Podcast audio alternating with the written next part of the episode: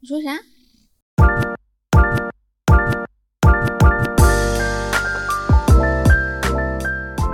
？Hello，大家好，欢迎收听《离心利比多我是十一。我是毕仔，哎呀，番外篇，这是一期番外篇，没错。上一期那个我们不是聊了在呃台湾环岛的这个整个经历嘛，一个嗯游记一样的，然后就有人在评论区敲碗，一直说，嗯，跳大神呢？大家对于上期节目没有跳大神这个事儿挺不满意的。感到很愤怒。嗯，对，然后今天我们就来，对不对？特意开了个番外篇，就来跟大家好好聊聊这件事情。是的，因为这件事情，其实在我原本所想的，就是回台湾的这段历程，是完全不会出现这么一件事情的。嗯，它是一个非常意料之外，然后震撼，对，就是这完全是震撼到我，而且我觉得对我影响还挺大的，对我影响还挺大的。是吧？嗯，所以呢，我们觉得有必要哎单独开一期节目来聊聊，而不是把它放在我们的游记里面。对，对，所以可想而知这件事情有多严重。也不是严重吧，就是之前真是没见过，对，挑战了本人的世界观。嗯，我觉得在最开始还是可能有的人不知道这个跳大神是啥意思，嗯，有一些知识点可以跟大家先科普，对，对吧？嗯第一个就是台湾有一种应该算职业嗯叫做鸡童，嗯鸡童呢就是说简单一点哈，它就是连通人神鬼的之间的一个关系的一个媒介。对，其实西方就是灵媒啦。嗯，嗯那台湾的鸡童呢，一般就是说让神明或者是鬼哈降临到自己的身体上。对，它比较像是一种巫术仪式。嗯，然后呢，降临到身上之后呢，就可以传达这个神明的旨意，是的，大概就是这么样一个简单的解释。对，那为什么会讲到这个职业呢？是因为我妈就是一个鸡童 而且不只是我妈，我弟也是一个。现在，是嗯，这个事情还是你前几个月才知道的，对吧？对，是我们回台湾之前可能半年不到的时间，然后有一次我跟他们聊天，就问他们现在在干嘛，嗯我妈就说，哦，那个时候她在一个庙里面做庙工。嗯那庙工就是这个道教的庙里面的神职人员，嗯所以我说我妈在做这个事情。那我以前也小时候也见过庙公嘛，嗯，大部分就是有很多家长会带小孩子去庙里这个收金拜拜、嗯，烧香什么的。那一般庙公就是在做这些事情的。我当时还没有想到鸡童这一回事，嗯我以为我妈就是在帮人家这个收金，就没想到我妈居然是鸡童。她会通过起鸡的方式来进行收金，因为之前你可能以为的是，他就是一个呃会做一些相关的仪式，啊，对但，他不会起鸡。起鸡是什么意思呢？就是让神明附体。嗯，这是这是个动词，对刚刚说的鸡童是一个名词，对，职业名词。对，那你小的时候，你妈也没有做相关工作的迹象是吧？完全没有，就我都不知道她。以前就是一个家庭主妇。对啊，而且要要说的就是，我跟他其实后来嗯就也不是很熟啦，嗯，因为离婚了嘛因为。我父母是小我大概小学三年级的时候离的婚，嗯，在那之后我就很少见到他，对，跟爸爸在一起。主要是跟我爸在一起。嗯对，然后我跟我弟是跟我爸，然后我哥我还有个哥哥大我七岁，是跟我妈，嗯所以从那之后我跟我妈其实就很少联系，也很少见面。嗯呃，有见面有联系也是大概这一两年的事情吧，对，就大概这一年其实是，就嗯因为要回台湾了，我想说还是要去见一下他。没有，我觉得是你之前也说你可能想要和解一下，对吧？可能年纪也到了吧和。解一下，以前年轻的时候就会因为我妈小时候一直不不来看我，然后就会恨他哈。恨她，会一开始还不是恨，一开始就是觉得不解、疑惑，嗯为什么？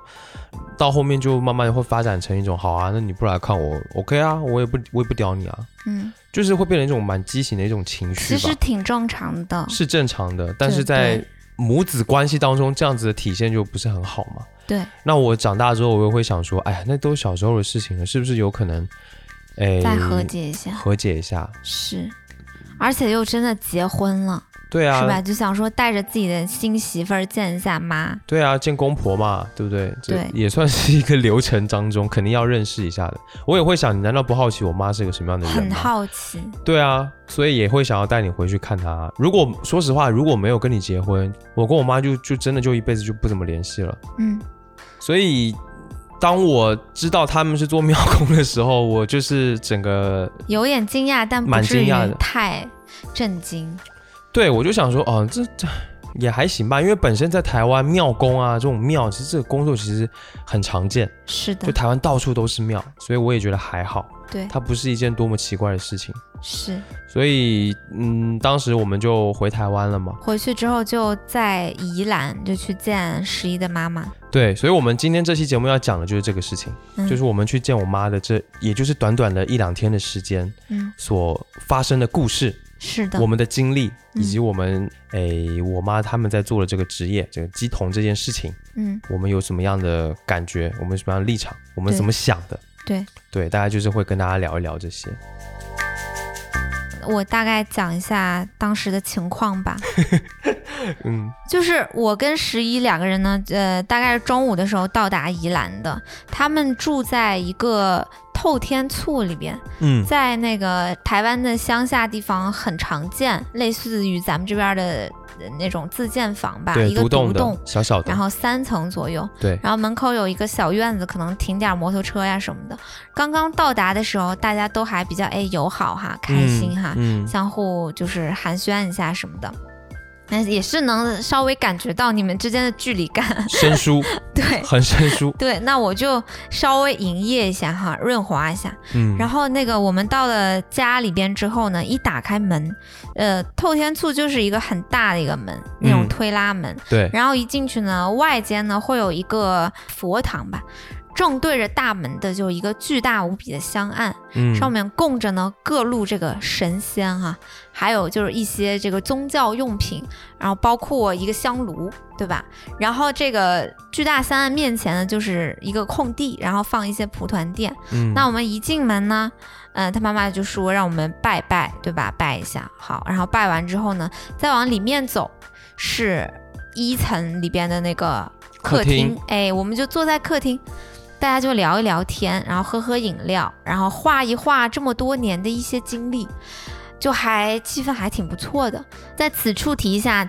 这个时候，家庭里边有谁呢？有十一的妈妈，他的弟弟，还有十一的小侄子，就是他哥哥的呃小儿子，大概十一二岁的一位儿童啊，男生。嗯嗯嗯，然后就还挺开心的，因为小朋友也很可爱嘛，他侄子也很可爱。对我侄子还是蛮好的一个小朋友。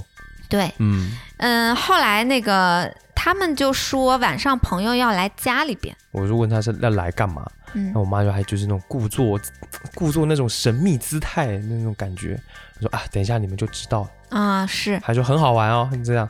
对，然后他妈跟跟我们就是说了之后没多久，他们的朋友就来了，嗯，然后此处呢是来了一些其实是街坊邻居啦，嗯。呃两男一女对吧？大约都是在四十多岁到五十岁左右的，嗯。嗯，中年的两男一女，然后都是当地人嘛，然后他们就开始喝饮料呀，然后用台语开始聊天啊，还挺轻松的。对，然后过了一会儿呢，就是那个外间哈，呃，就是大概佛堂那一块儿嗯就比较安静了，大家都开始静坐。对。那我跟十一还有这小侄子就在里面的那个客厅聊天聊天跟玩游戏，玩那个大富翁。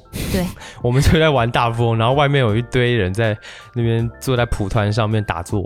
是。对，嗯然后呢，这个时候我们还呃恍然不知在干什么，就是他们在干什么，我以为就是他们在打坐、就是很单纯的打坐。修炼，这对，就是很单纯的打坐而已，就是很安静。嗯，结果我们在玩大富翁玩一玩，突然我们就听到外面传来了一声很奇怪的声音。对，就是一声怒吼，就感觉是低沉但是又有力的一声吼叫。模仿一下，就是嗯，对对对，类似于这种，但是但是没有没有这么简单吧？我觉得还挺瘆复杂的有点对。嗯嗯嗯。然后嗯我们就出去看，就发现十一他弟本身不是在打坐嘛，然后呢，这个时候他就是成老虎状，嗯，然后在家里边就是四四肢着地，着地，然后就是踱来踱去，然后不断的发发出那种低吼，然后吼叫，然后发现他的腰间就绑了一条红红绳，带，对对对，因为小侄子也在嘛，小侄子一直跟他们生活，我们就在问小朋友说他们在干嘛，小侄子就说起鸡啦，已经起鸡啦在。起鸡啦。然后现在这一位是虎爷，嗯，哎，我们才知道，哎，原来他们已经起鸡了，就是他弟已经被这个虎爷这一位神明哈给附身了附。身了，对就是降临在他身上。那个时候我们都很震惊，也很懵，就很嗯懵，就不知道发生了什么事情。嗯就是看他们在那边一顿操作吧，他妈妈呢就这个时候在虎爷一旁啊，虎爷一侧哈、然后一直跟着他。对，就是在接受这个神明的旨意，就是低下头去，然后观察这虎爷有什么旨意，对不对？嗯我们就看到这个虎爷跟他妈低吼的传达了一些他的意思。那他妈是宗教人士，很快就领会了这个意思，就说来找八个铜板来。哎，然后这个时候大家就呃四处搜刮，找到了八个铜板。虎爷就把这八个铜板拍在地上，嗯，然后又是一阵低吼。然后他妈就说，虎爷要求把这些铜板呢用这个红包包起来，哎，大家就找红包哈，红包包起来。呃，虎爷把我们一个一个叫到身身边，嗯，就把这个铜板哈发给我们了。发给我们。对，然后呢，嗯、因为虎爷是不不会说话的嘛，对吧？他不会说话，他只会这种还会写字，啊，还会写字，会在地上就是直接用手在地上写字，对，一个字一个字的写。然后我们呢，就旁边我妈她在旁边就要看，哎呀，写的是什么字，对试图去领略一下这个虎爷的意思，对他呃，你妈扮演的角色就是一个解读者。对解读者，嗯让我们把这些红包每一个人都收起来，放到自己的钱包里。嗯，这个是一个可以发财的一个钱，就不要拿出去花掉。哎，对对，一直放在你的钱包里边。然后我当时就觉得很懵，但是就是有点好笑 猎奇啦，很猎奇的感觉。很猎奇？吧？对，我当时第一个反应是啥？我就想，干在那边装装神弄鬼啊，说的对，很不尊敬啊。但是我确实当时心里就是这么想的，对，OS 我哈，就是哎呀，这在干嘛啊、这哎，好吧，算了，挺好玩的。嗯 然后就也把那个，我们也把那个钱收起来了，现在还放在我钱包里面。对，就是众人，包括我们都是非常的配合。我们表现还挺好，啊嗯没有表现任何的不敬的意思，是的还，是很尊敬的。是的。嗯然后比如做完这一套之后呢，虎爷又是默默的低吼嘛几句，嗯，嗯呃，之后就突然之间我弟就身体，顿了一下，倒下了，他还有抽搐一下，抽搐了一下，抖动，然后抽搐了一下，呃 然后就直接倒下了。对，然后旁边的人就是去扶他呀，然后安抚啊，然后擦汗啊，还有就递水啊。嗯。过了几秒钟呢，他弟就哎一下子好像就是醒过来了。嗯，对于刚才发生的事就哎浑然不觉。像，是从睡梦中惊醒，对，就是那我我怎么了种感？觉发。生了什么？就那种感觉。对，第一波其实我们是将信将疑，但是大部分是不太相信，我就不信。是在装神弄鬼。对我弟这个后来他不是结束了，然后他就先到旁边休息，但其他的人呢，他就继续静坐，嗯我们就就准备回去了，嗯回去客厅继续玩我们的大富翁。嗯结果没想到刚进客厅没多久，就听到一声干呕，嗯那种那种呃的那种声音，嗯然后我想我靠，然后我们又跑出去好奇嘛，我们其实虽然有点猎奇啊，但是我们还是很好奇他们在干嘛的。嗯所以我们两个又跑出去又看了一下。这个时候呢，这个来的街坊邻居当中的一位女生，一个姐姐，四十多岁吧。对，一个姐姐，我就看到她头就低低，然后身体在那边左右摇晃，摇头晃脑的，然后一直在干呕，一副很不舒服的样子。对，她突然就是也顿了一下，嗯然后起身还翻了一下白眼，嗯 然后说：“哦，他也被附身了。嗯，他也是小侄子给我们解读哈，对他也被附身了。对，说附身在他身上的神明呢，就是非常有名的台湾很有名的三太子，对，哪就是吒哪吒，就是哪吒。他附身的方式跟我弟是不一样的他，是站起来他，站起来，然后要走一段步伐，像是戏曲里面走的步伐那样子。对对，同时呢，嘴里还要念念有词，念一些我完全听不懂的，其实也是台语，古台语但是是比较古早的那种人才会讲的那种台语，嗯。就，所以霹雳布袋戏里边的那哎种，对。大家可以去听一听，就是那种那种那种感觉。连，念带诵的那种吟唱，好像是，呃，有一点，有一点，对。对。嗯。然后呢，手也会就是两个手指嘛，食指、中指这样并在一起，然后开始在空中那画啊画画啊画，像画符一样，嗯，然后就一直在走，一直在走，最迈着京剧的步伐，然后走来走去，对吧？对就是这样。嗯，但是他他倒没有具体让我们做什么，因为他道行好像比较浅，对，所以对，所以他走一走走一走完了之后，这个神也是也走了嘛，嗯他也是呃又一个抖动，然后又醒来了，嗯。就是但也是这样，后来就是他们的邻居，不是刚刚说过人物有两男一女嘛？纷纷对纷纷就是随之吧，一个接一个的都起机了。哎，嗯一位是玄天上帝，对吧？嗯好像还有一位是谁来着？元始天尊还是谁？我不嗯记得了我。也不记得了。他们的行为其实都是比较像啦，对，就嗯是像踩京剧的步伐一样。对，踩着京剧的步伐，然后说着一些古台语，然后念念有词，嗯然后大概几分钟之后吧，可能在十分钟之内吧，嗯。好像完成了这一套动作，然后都是比较好像啊，突然之间回归人世的那种感觉。嗯。那嗯，有一些人呢，他会就是倒一下，那旁边的人就要从旁扶住他，对然后起来之后，哎，每一个人都是满头大汗，然后要喝水什么的。嗯，呃，我们这个时候就是怎么讲呢？哎，你是什么感觉？我就是觉得尊重，我反正就不信啊。你就不信？我觉得他们就是在练习怎么演这个神明而已。说哦难听一点、就是这样，然后演老虎啊，然后演三太子啊，演什么的啊，嗯我就觉得是这样而已。嗯然后我就觉得，哎呀，干，我没见过，嗯所以我当时就是也是有点好奇啦，然后有点好玩，说实话有点好玩，嗯就是大概是这样的一个心态。嗯，但是我也不可能去，不可能去戳穿人家嘛。但因为他那个整个场域就是一种很诡异的场域，大家对我来说是很陌生的沉。浸在就是那种感觉当中，对，好然后知道他们哦是要来来一个接一个，一个接一个。就是那种你在一个别人深信不疑的环境当中，你产生了怀疑的那种感觉，嗯，稍稍有点不适。是对我有这个我也是，我其实挺不适的。是吧？嗯，嗯，然后呢，这个最后压轴的就来了哈，太压轴了。因为整个过程中，就不论是谁起机，十一的妈妈扮演的可能都是很一个很合格的解读者或者是嗯照顾者，对不对？对，然后终于在最后，因为他妈应该是在在场的道行或者是这修行最深的一个人哈，嗯嗯，他妈呢就是也哎一阵这个呃摇头晃脑之后被。关圣帝君附身了，这个关圣帝君就是关羽关羽哈，哎，我觉得关羽是一个很忙的神，他不仅出现在就是民间，他是一个民俗人物，他也是一个道教人物，有时候佛教也要拉一拉他，然后我们。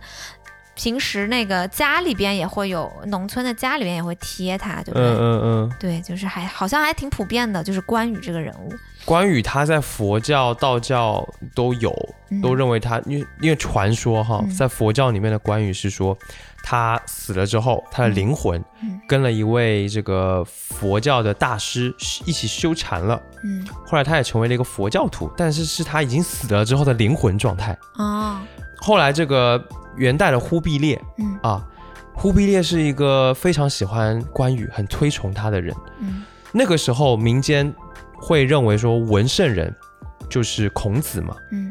那忽必烈当时就想，哎，不行啊，只有文圣人不够啊，嗯。还得有个武圣人吧，哦，所以他就把关羽羽封为了武圣人，哦然后开始在民间这样推崇，就是大家其实以前也会拜孔子，嗯然后呢，后来也开始拜关羽了。嗯后来还被认为是商业之神，这理由超好笑，说因为关羽以前带兵打仗的时候，他管军营，他非常会记账，哦，说他很善于算计，哦呃很会记账，就是。数学很好，所以呢就认为说这个关羽也是个商哎，你知道。关羽是哪里人吗？是哪里人？是山山西运城人。我就突然之间，哦，老乡见老乡，反正就是，呃，他妈呢，就是突然之间就是被这个关羽上身了哈，也开始起鸡了。嗯嗯，那起鸡的这个，因为关羽是一个武神嘛，对吧？对，他妈起的其实是舞姬，就是比起大家更加文静一点的状态来说，关羽附身之后的动作就相对要大很多，嗯。然后也会绕着那个家，就是前面那个香案前面的空地啊，很快速的去转圈呐、嗯，然后动作也更大，有一些就是跳芭蕾舞一样。有点武打姿势嘛。对对，我不知道大家有没有看过一个片叫做《关羽大那个关公大战外星人？它是一个台湾拍的特摄片，很好看。里面就我妈就跟里面的关羽是一样的，就是我在那边挥舞哎，我们这样会不会很不敬啊？啊，很不敬，蛮不敬的。那怎么办？那这那看着办喽。啊，反正就是简单讲一下嘛，跟之前都比较像，然后整个过程也是差不多的。嗯突然之间好像如梦初醒，嗯，呃，我已经很想去上楼睡觉了，就是说，我也以为结束了，就是最后还没结束。我们都以为结束了，结果他过了没有多久又开始干呕，啊怎么又来了？就是又来了。他的清醒状态，你妈妈清醒状态是天哪，我感觉不舒服。嗯就是首先是会有一些症状的，就可能是头疼、嗯，头胀，头晕然，后说有点恶心。嗯啊，他就是说啊，怎么又来了？。嗯，没错，就是又来了。这次来的是谁呢？是济公啊。对，是济公。对，然后这济公来了的过程当中啊，就是起呃起初大家一看，哇，这济公要来了。那身边的这个教友呢，就是纷纷的从香案前面的那个桌上拿起很大一串佛珠，就戴在济公身上，对不对？嗯，然后旁边还有一个蒲扇，比较烂的蒲扇，嗯然后就递到济公的手里。对济公就是济公 A K A，也就是我妈的肉体。嗯对，嗯然后起范儿了之后呢，哎，这济公说的可是普通话，嗯，就是济公这次说的啊，就不是台语，他说的是普，哎，刚刚关公说的也是台语，那关公是山西人，为什么说台语？呃，那个不叫台语，那个叫做神，呃，古老的神的语言。哦，行，我跟你说，有的有的时候是一些台语，但有的时候就是他念啥是没有人听得懂的，就在那边瞎、啊，不就是神的古老语言，对，神的古老古老语言我，们到底是多不敬？我讲的很心虚，大家也听得应该比较心虚吧？在想我们俩到底在干嘛，很不自洽。没错。嗯，反正济公上身了。济公上身啊，讲普通话说的是普通话，嗯，非常的口音有点奇怪的普通话，有点像山东就是，对怪腔怪调。你说哦是山东那边的吧？也不是好像也不太很标准。是很标哦准。对，那总之呢，咱妈呀，她是一个台台湾人，所以他呢借他之口说这个山东普通话就比较费劲儿，我觉得嗯，有这个因素在，所以这个肉体肉体不够优秀，对，所以嗯。听起来就有点奇怪，对吧？而且他在每一句话的结尾都会把那个音给稍微拉长一点，哎，没错，就有一点像那种唱戏的感觉。嗯，对，那这一次呢，济公是坐在这个香案面前哈，嗯，就首先示意，哎，说给他倒几杯酒，就拿出了五十八度的金门高粱，就是他弟哈，就倒了一排这个酒，就小盅嘛，一盅嗯一盅的。然后呢，其次呢，这个济公示意哈，大家就是喝下，然后济公就给每一个人送上祝福，然后济公此刻开始说要答疑解惑，就有什么要问的哈，啊，就我们这些肉体凡胎可以去请教他，哎，对不对？嗯，那大家可能就是问一问。到最后呢，呃，因为我跟十一直躲在后面嘛，我们可能在客厅的里间儿，就是偷偷的在观望这一切。看热闹，是真就是看热闹因为。我们就是不掺和，我们就是我们又不是他们的人。没见过嘛，对吗？嗯我们也不会啊，那当然就是看一看嘛。嗯然后呢，这个济公后来就是哎往那个方向示意我们，意思就是说你们来，你们来，那我们就没有办法，就只好过去。这济公就首先发问了十一，就是说你有什么问题要问师傅的哈？嗯，我一开始真的我不想问他，但是都赶鸭子上架到那儿。对我是硬着头皮问的。我想好吧，那来吧。我就问他说：“这个我是搞创作的，但是呢，我最近觉得我的这个创意啊，感觉很弱。嗯然后呢，这个创作的状态也不是很好，嗯没有什么灵感，然后又整个人有点死气沉沉的。嗯对，然后我就问他，那后面我应该怎么办呢，嗯师傅？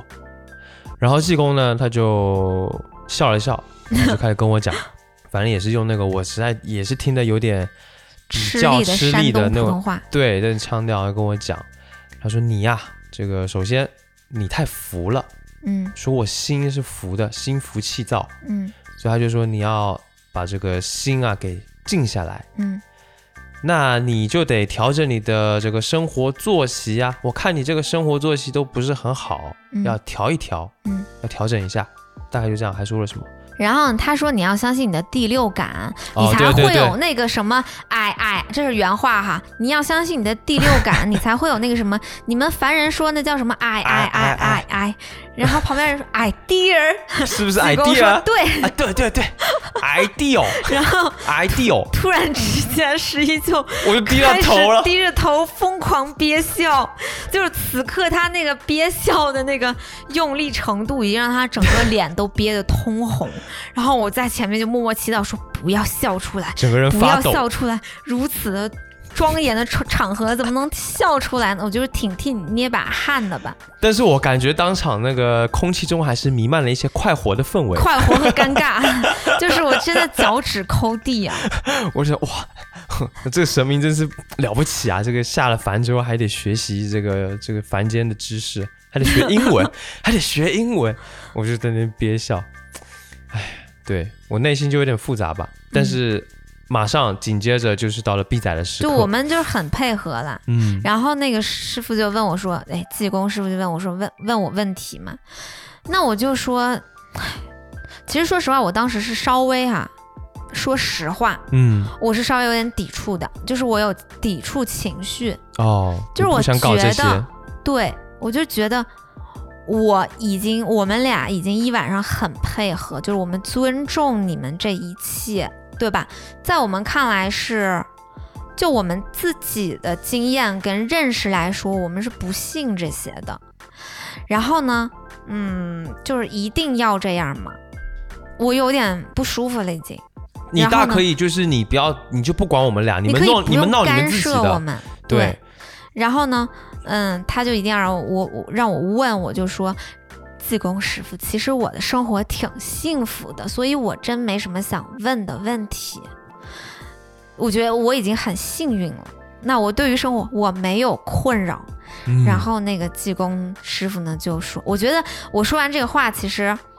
大家也都挺 知道我是啥 意思的，就都嗯知道我带着抵触情绪，我不吃你们这套。嗯那好吧，就就算这是真的，就算这这是真的，那我就是得得罪神明了。嗯，哎，我真不觉得神明会，跟我计较这个啊，对吧？嗯反正这是这这是这是这些话我也不说，就是当时的情况就是呢，他就说，嗯，那你这个虽然大部分是幸福，但这个幸福中也有不幸。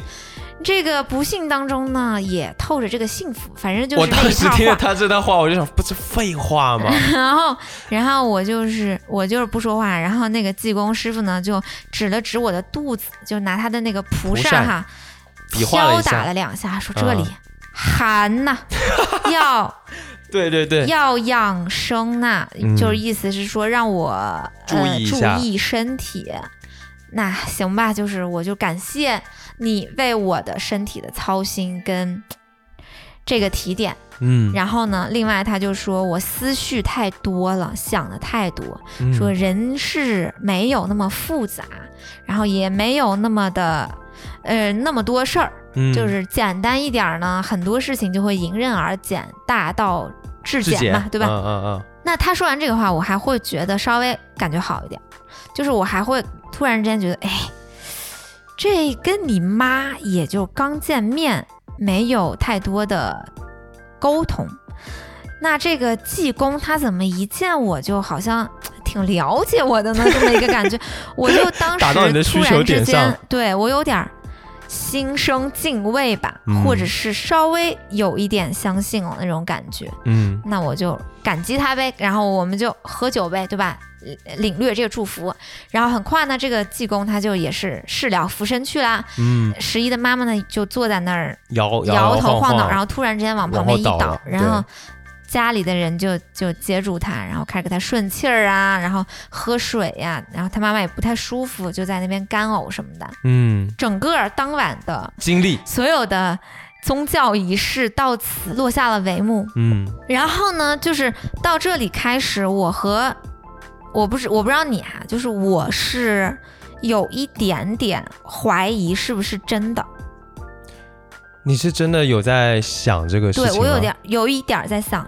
这些事儿是不是真的。我从头到尾就没有信过，我就没有产生任何一点怀疑，说，哎呦，这有说不定是真的，就我没有，因为我刚开始肯定是怀疑的嘛，到后来就是 越来越悬了，是吧？对越来尤其是济越悬，然公说后包括就是你这个济，公那个地方推向高潮，你知道吗？就给呃整场仪式推向了高潮。我突然觉得，哎，是不是就是有这可能呢？我当时记得你问济公完之后，他回答你这个问题之后，你整个人就是你那个眼神哈，稍微是有点变化的，就是有那个感觉，好像有一点点惊讶，就是我没有完全被说服，因为我是一个 比较对于宇宙目前可知之事哈比较唯物的认识的一个人。嗯。我对鬼神什么的，我只能说，呃，尊敬吧，但是我没有就是相似的经历，我也没有就是看到过什么东西，嗯也没有说就特别的信鬼神呀、啥的。嗯所以我一开始的那个感觉是，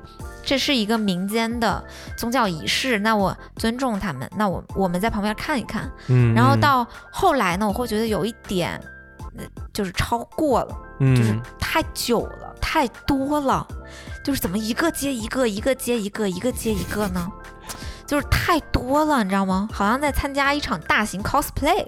我完全就理解，就是他们到底在干嘛，就他们就是在练习如何扮演神明。对，因为我们到后来有问小侄子，他是小朋友，其实我比较喜欢跟小孩儿沟通。嗯然后我就说他们为什么要这样呢？因为现在没有发生什么事件，比如说有人中邪了，你来一个神明处理一下，对吧？对，然后小侄子给我的回答是说，日常就要进行这样子的练习，到你真正的需要神明附体就是奇迹的时候，你整个人才会更顺，然后且你不会有那么。嗯难受的一些就是排异反应吧，例如说像他们事前事后的一些干呕啊，嗯然后不舒服呀、什么的，那我就就会觉得哦，这个解释我就嗯觉得哦 OK，嗯嗯嗯，对啊，就是这样，就很像是你这个程序员要准备推出一款 App 的时候，你要肯定测试，前面要测试嘛，那你前面就是测试找 bug 嘛，然后把嗯 bug 修掉，最后嗯你才能正式推出面向这个市场。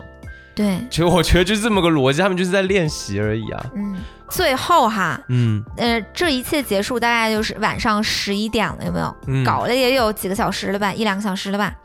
然后十一的哥哥是上夜班的，很晚的时候才回家，将近十二点的时候回家。嗯然后我们呢，相互之间就是寒暄一下，因为他很久没见他哥了。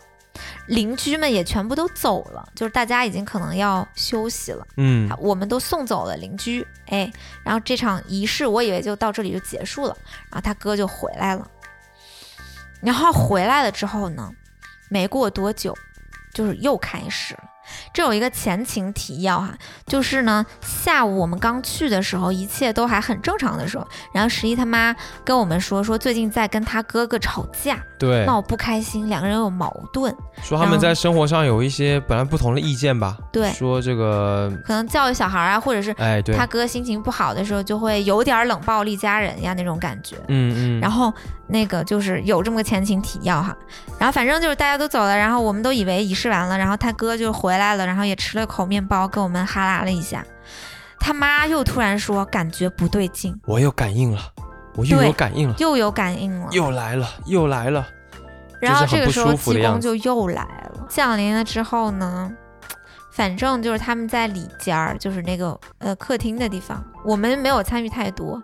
济公大概是比较语重心长的吧，拉着十一他哥哥的手，就是 提点了一些什么跟父母家人相处之道，或是自己心态上的一些问题等等的这种话语。嗯然后济公就又走，就是到这一幕哈，我是彻底不相信了。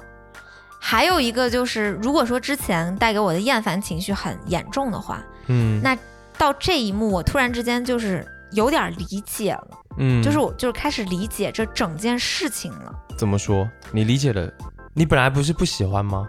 我本来我本来就觉得很烦，然后到嗯那一刻，我突然之间很理解是，呃，当然这个是站在首先我主观的判断，他们所有的起机行为是假的这么一个立场上的。嗯那他们为什么要去做这样的起机行为呢？我觉得他们正常的那种沟通的时候，就大家都是妈妈和儿子的时候的那种沟通的情况下，是彼此无法沟通的。嗯然后呢，在他妈妈变成济公这个角色的时候，跟他的儿子好像就变得似乎可以沟通了。那实际他的哥哥因为会呃敬畏神明，而更加的能听得进去。然后呢，呃，这个所谓的济公也会因为自己站在了一个神明的这个角色上，嗯而更有一些出发点去说一些话，或者是说一些，就是因为他当时那个角色不是妈妈，而是济公。济公跟他说是你跟妈妈相处的时候应该要如何如何，就我觉得这个很像是他们之间的一种独特的心理治疗，或者是一种独特的心理交流的一种场景。嗯，然后这种场景对于每一个就不是那么有抒情能力的人来说是重要的。嗯就是我，这是我，这是我非常主观的判断跟非常主观的思考哈。有点道理，就相当于是我妈借济公之口去向我哥表达，对然后我哥也不会因为那是我妈，所以他就很烦或者对是，怎么样，本来无法沟通的，哎，对，那是济公啊，对啊就不一样，了。怎样？嗯，哎，还是蛮有道理的。你觉得是吗？我觉得我我听你这么讲较有点理解。我听你这么讲，我我觉得也有这个可能吧，但是我依然还是觉得很，我还是不太能接受啦。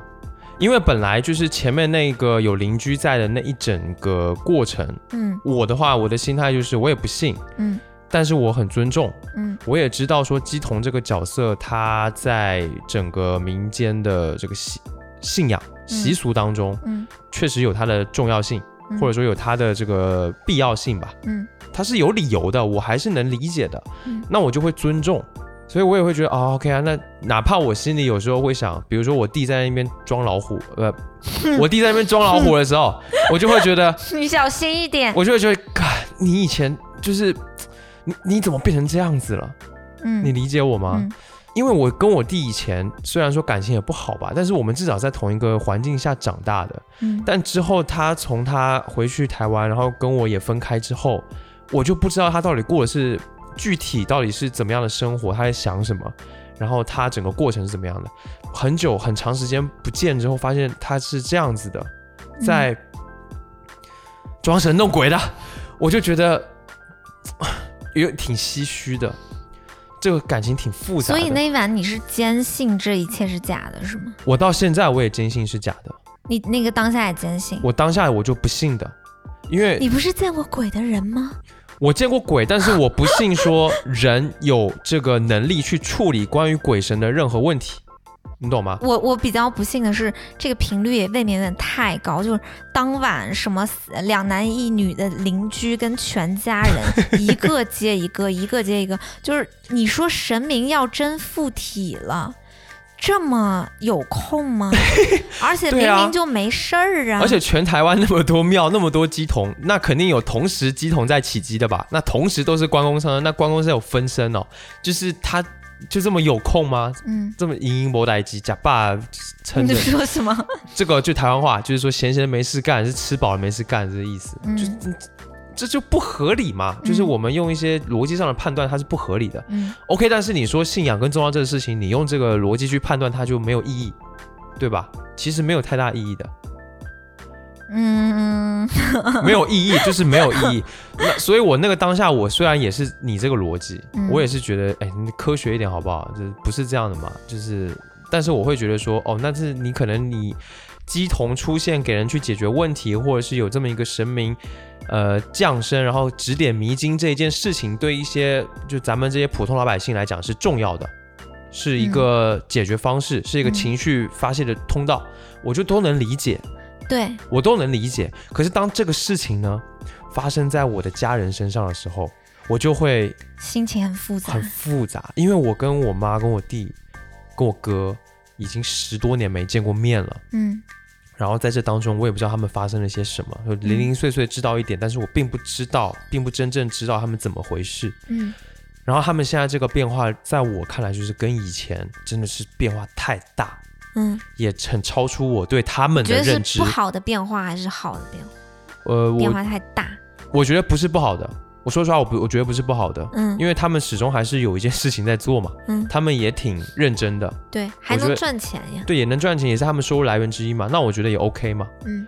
呃呃，当然就是全这其中只有我母亲，就我妈是完全的做这个事情的一个神职人员，嗯我弟跟我哥都不是，他们自己都有工作，嗯但是他们的，但是他们会变成这个样子，然后我觉得跟我对他们以前的认知是完全不同的，就这个嗯差异落差实在大到我有点无法接受，就是你觉得你跟他们远了是吗？特别远，就是特别不是一个世界的人。哦，那天晚上就是我们经历了那些惊心动魄时刻，然后终于很晚躺在床上，十一跟我说，我觉得我跟他们越来越远了。我跟他们太远太远了。如果说在这之前我还抱着一丝幻想，是有没有可能和解和大家真的能坐下来聊一聊，那我现在一点儿幻想都没有，我或者彻底是说死心。或者说拉近一点点，哪怕一一点点的这个距离吧，嗯就也不用，也不至于说要老死不相往来。嗯但是就是连这一点点距离，我觉得我现在跟他们的这个状态就是完全的很难做到这件事情。嗯然后再加上你刚刚说我哥的那个事情，就是说我妈通过这个方式去跟他交流，去跟他的儿子交流，嗯，这件事情也让我很生气。就是你更我真正我真正这生件事气情让，我理真正解，但是你让我是更不理解，以及嗯让我更反感的、这件事情之所以是这样，是因为我就会觉得说，你连你就是你连跟自己的儿子之间的交流都要透过这种方式才能达到，那会让我特别的无法接受，失望是吗？特别失望，因为从我们小学三年级，他们我父母离婚之后。我妈呢就很少来找我，嗯。我们之间也很少通电话，就大概到现在为止已经十多年，我们就见过可能个屈指可数，可能就是个四五次，连这一次哦，嗯。顶多了，呃，电话也很少打，也就是个两三通，嗯。就是到这个程度。就你说你 OK，你们离婚就离婚，没有关系，嗯，我是能理解，甚至我小时候我都能理解，嗯。说哦，因为他们感情不好了，嗯。他们有没有办法解决的事情了，那就离婚，那我也嗯。能接受。嗯。但是呢，他们之后整个的发展就变成是说，好像是我爸跟我妈关系特别不好，我爸很讨厌我妈，就看不惯我妈。嗯。然后我妈呢也觉得我爸对她有亏欠，嗯。所以呢也他俩就是这有点仇视的状态，嗯。互相都不是很喜欢。但是就算这样子，你作为一个母亲，你也得跟我联系吧？嗯我是你儿子嘛，嗯你讨厌的是我爸，不是讨厌我。嗯你不要连坐嘛，就是这种感觉吧。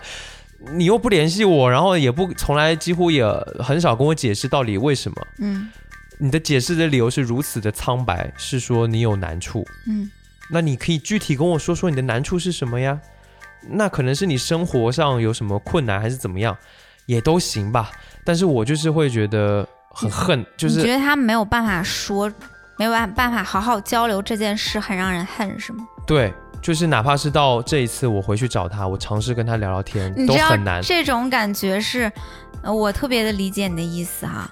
我甚至觉得那天晚上，因为我们不是在那天晚上有问小侄子一句，说他们常常会这样吗？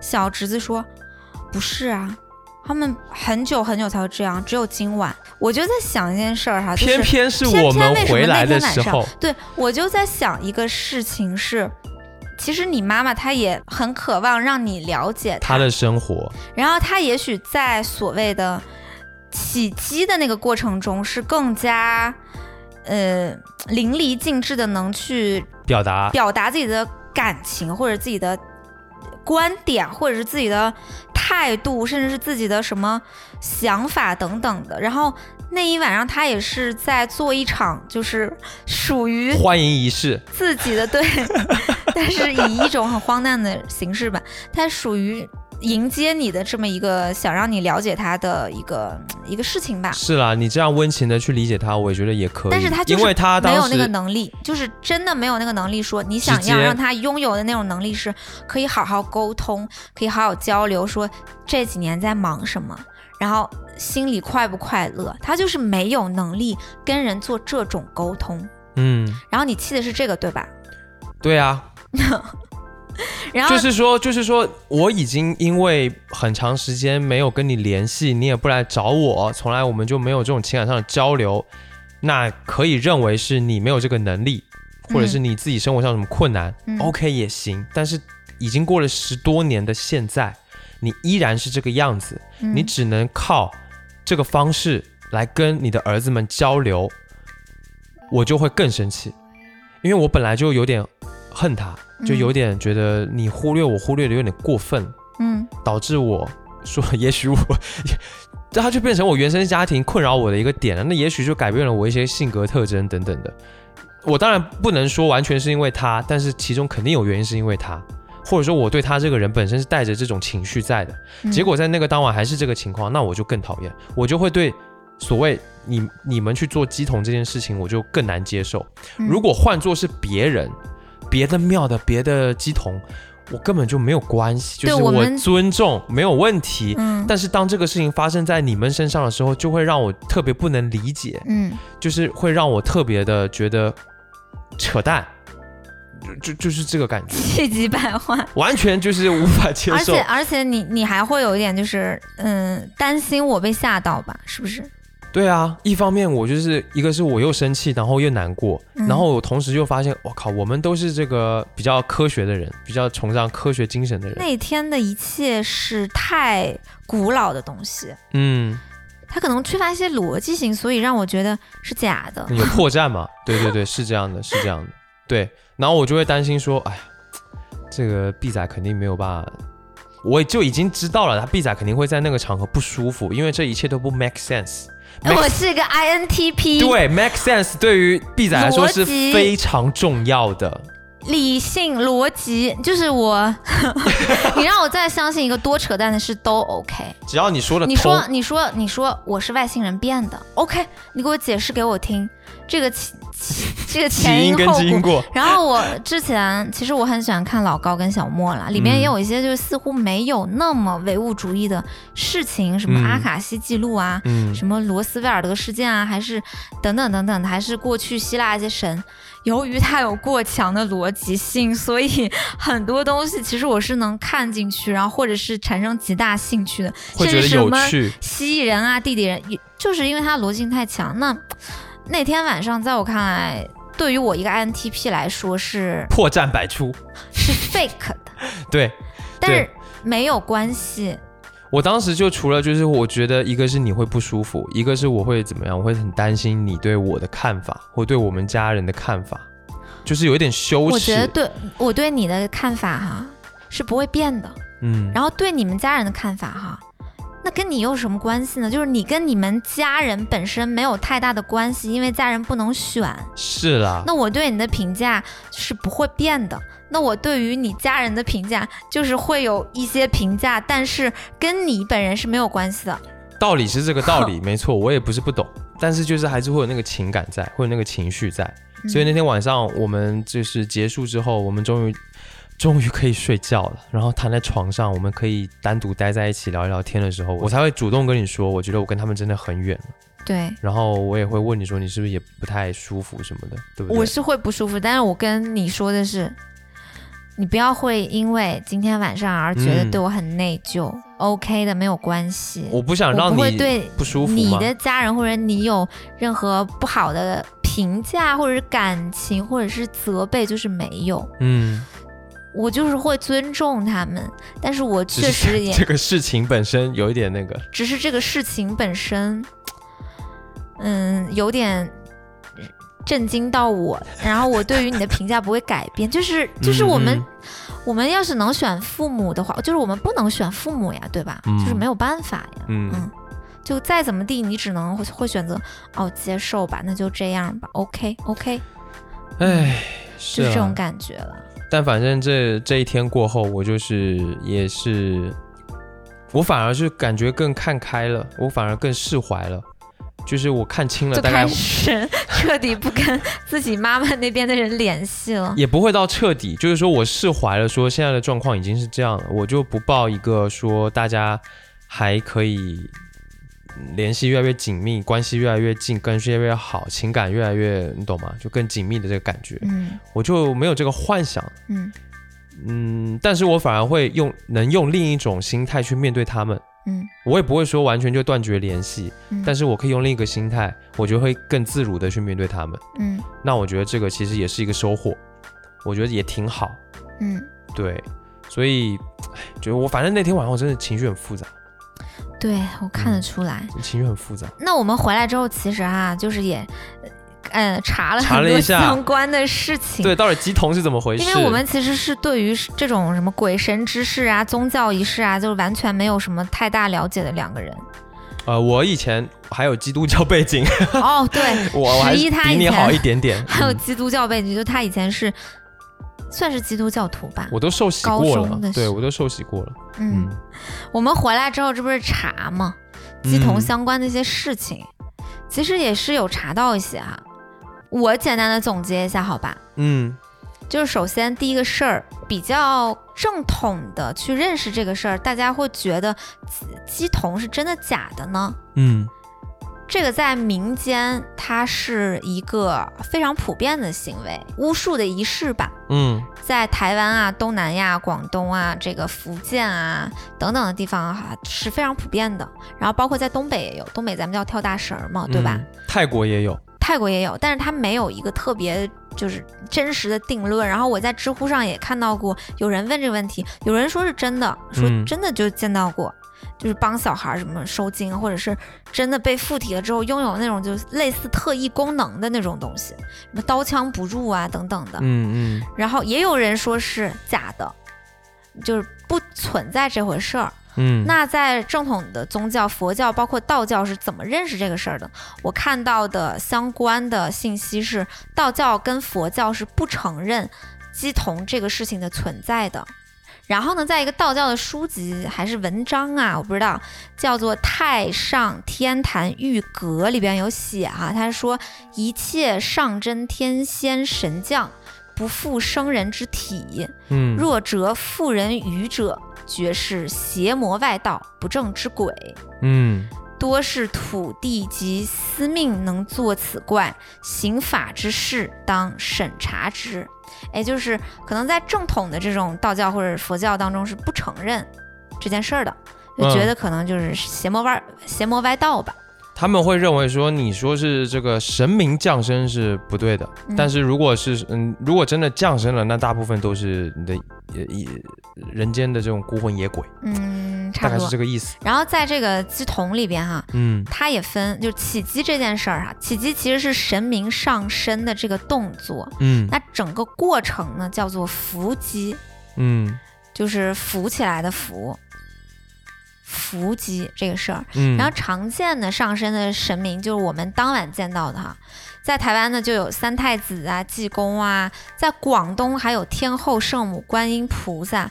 三山国王等等的，哦然后福建呢有玄天上帝、谋府千岁王爷这些，我听说在香港还有齐天对，大还有齐圣天大圣，孙悟空，对，嗯超神奇。对，然后这个其实呃起机的这个对象哈，嗯呃分两种，一种叫做阴媒，一种叫做阳媒。那阳媒是什么意思？阳媒就是可能我们当晚见到的神明附体，对吧？嗯那阴媒是什么意思呢？阴媒可能是一些逝去的家人，啊对附，体一些灵魂，对，跟你说一些，什么话，对，嗯这个叫嗯做阴媒。嗯，然后呢，这个东西还分文姬和武姬，哇，这么体系，这么，对。它还是很有逻辑性的嘛。是的，就是你文姬起来啊，就是那个文化的文嘛，嗯。呃，文姬起姬呢，大概是吟唱、口述的这些方式，然后帮助信徒来医病或者解惑。啊我们那天晚上看到的大部分的都还是起这个文姬，就是文姬，就给一些指示嘛。嗯嗯对。嗯。然后武姬呢，就是帮助信徒镇鬼安宅，就是有什么不干净的东西，我起一个武姬，嗯。我这个哎关公上身，对吧？然后他们会呃手执五宝，五宝就是什么七星剑啊、鲨鱼剑、乐府、铜棍、刺球这种东西，就是巡街绕境，哎，就是进行就这种就是镇鬼的一些事情，比如说一些、一些道士吧，就很像是，比如说，哎，民间道士那种，可以这么理解，对吧？就像那个前两天我们看那个电视剧里面那个呃张天师，拿什么胡说。符啊，然后七星剑呐、张天然后师正轨就是 就是这种事情，嗯。它比较属于是舞姬，嗯。对，我觉得姬童蛮厉害的一个点哈，就是在我看来真的很厉害。嗯。就是那些起舞姬的，不是说拿舞宝吗？嗯。就是他们拿的这些都是武器，然后他们经常就是拿这些东西就是指天画地，嗯然后拿这个东西劈啊、砍啊，然后刺啊、戳，嗯，就是划呀、自己的身上的各个部位，嗯什么额头啦，然后肩背啦，然后腿啊、手啊什么的，就他们能做这个事情。还有一些，我跟你说，我还看过视频啦，嗯，就是那起鸡的那个鸡童上身之后呢，要走那个火坑，嗯，就赤脚走过去。哎，这个事儿就是有一个巨大破绽，是因为它除了自证以外，它没有任何意义，嗯，对，它就是为了显示神，逻辑上没有任何意义。它为了显示神威给你看。对，它就是。嗯在我看来，它不就是自证吗？自证是我这不是假的。那你从目的论上，你这个东西它真的起到了什么意义吗？你实现了什么你的结果吗？